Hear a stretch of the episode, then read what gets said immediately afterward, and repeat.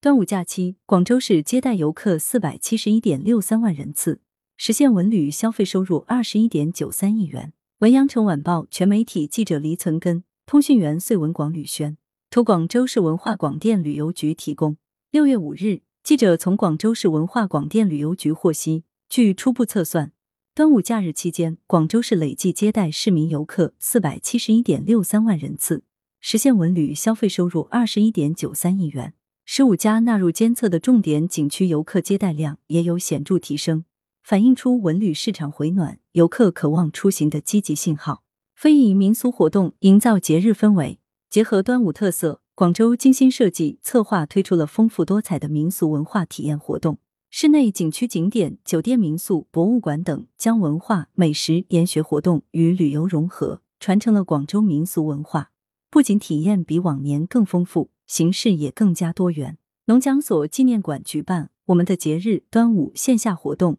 邀请专家带领市民游客动手制作艾叶花束和香囊。岭南印象园为游客呈现了木兰汤、点雄黄等传统端午习俗。在花都区栖息地，市民游客体验亲手包粽子、挂菖蒲艾叶。在西关永庆坊非遗街区，人们逛非遗小店，体验非遗手工，对非遗文化的关注度日益提升。在广州天河体育中心举办非遗运动会“夏日潮起来”活动，展示岭南体育类非遗魅力。在车陂社区拉开广州市非遗在社区典型案例孵化活动，创新演绎龙舟文化，让市民游客切实感受民俗文化扎根社区、紧系生活的传承氛围。公共文化艺术丰富假期生活，端午假期，全市公共文化场馆举办各类活动两百余场，五十余万人次参与。粤韵广州塔名家周末大舞台在这个假期重新回归上演。并在六月二日、三日连续两天在广州塔为市民游客献上精彩演出。